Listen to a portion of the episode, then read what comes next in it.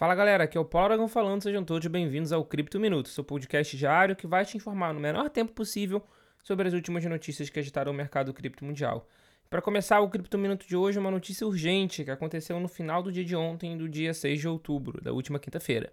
A BNB Chain informou em sua conta no Twitter que precisou pausar a BSC, que é a Binance Smart Chain, de forma temporária, devido ao que chamou de, aspas, atividades irregulares.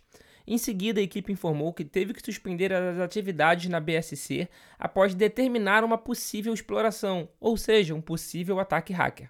Abre aspas. Todos os sistemas agora estão contidos e estamos investigando imediatamente a potencial vulnerabilidade. Sabemos que a comunidade ajudará a congelar quaisquer transferências. Todos os fundos estão seguros. Fecha aspas. Isso é uma declaração da equipe da Binance Smart Chain no Twitter.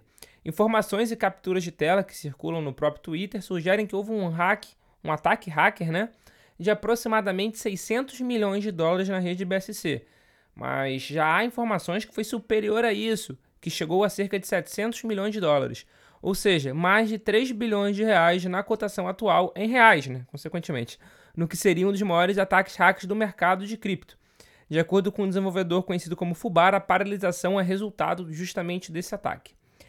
É, desses cerca de 700 milhões que está sendo ventilado na comunidade do, do Twitter, cerca de 10% já foi retirado da rede antes da paralisação de movimentação.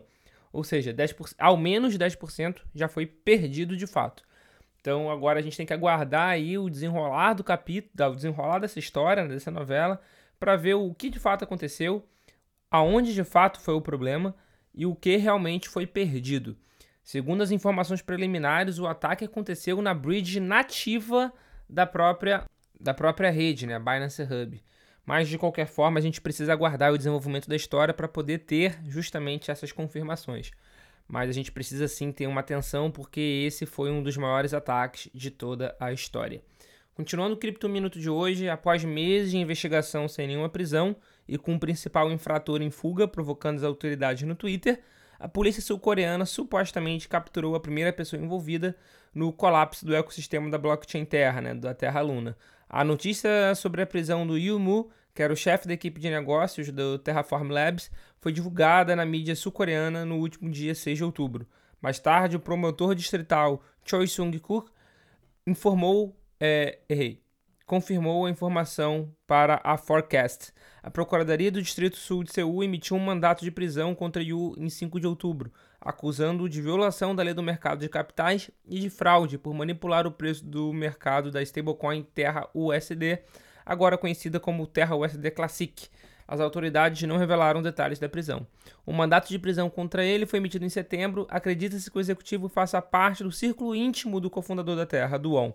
Em vez de 6 de setembro, a Interpol emitiu um alerta vermelho contra Duon, pedindo às autoridades de todo mundo para localizar e prender provisoriamente uma pessoa pendente de extradição, entrega ou ação legal similar. E para fechar o Cripto Minuto de hoje, a gente vai voltar com mais um capítulo da novela Elon Musk Twitter. A novela agora parece ter ganhado um capítulo quase que final ou algo muito próximo ao final. Na, na noite da última segunda-feira, dia 3, o Musk enviou uma própria carta, uma carta dele, concordando com o um acordo de compra após meses tentando desfazer o negócio. De acordo com uma reportagem da Reuters, Musk quer a suspensão da disputa enquanto aguarda receber o financiamento para o acordo. Como resultado, não há necessidade de um julgamento acelerado para ordenar que os réus façam o que já estão fazendo e a estação agora é discussível. Vale ressaltar que, conforme a gente avisou até que ontem, já no Cripto 1 Minuto, esse movimento já tinha se iniciado, só que agora foi divulgado justamente essa carta dele. Né? Antes tinha sido uma carta dos seus advogados, agora é uma carta própria. E vale ressaltar também que aparentemente ele concordou com os termos iniciais da proposta, que era 54,20 dólares para cada ação, o que dá uma valuation, que dá um valor para o Twitter de aproximadamente 44 bilhões de dólares, o que fazendo uma conversão agora para real dá cerca de 229 bilhões de reais. É, não se sabe exatamente qual o plano, que nem alguns é, espectadores, alguns ouvintes aqui do Cripto Minuto ventilaram. Pode ser o Twitter, na verdade, o início da rede que ele queria lançar, focada em Web3, com tudo interligado. Se é isso que vai acontecer ou não, não saberemos. Precisamos aguardar as cenas dos próximos capítulos porque do Elon Musk podemos esperar absolutamente tudo. Esse foi o Cripto Minuto de hoje. Muito obrigado pela sua audiência. Eu vejo todos vocês aqui novamente na segunda-feira e muito provavelmente com novidades sobre o caso do ataque hacker na rede BSC. Obrigado de novo pela sua companhia e valeu.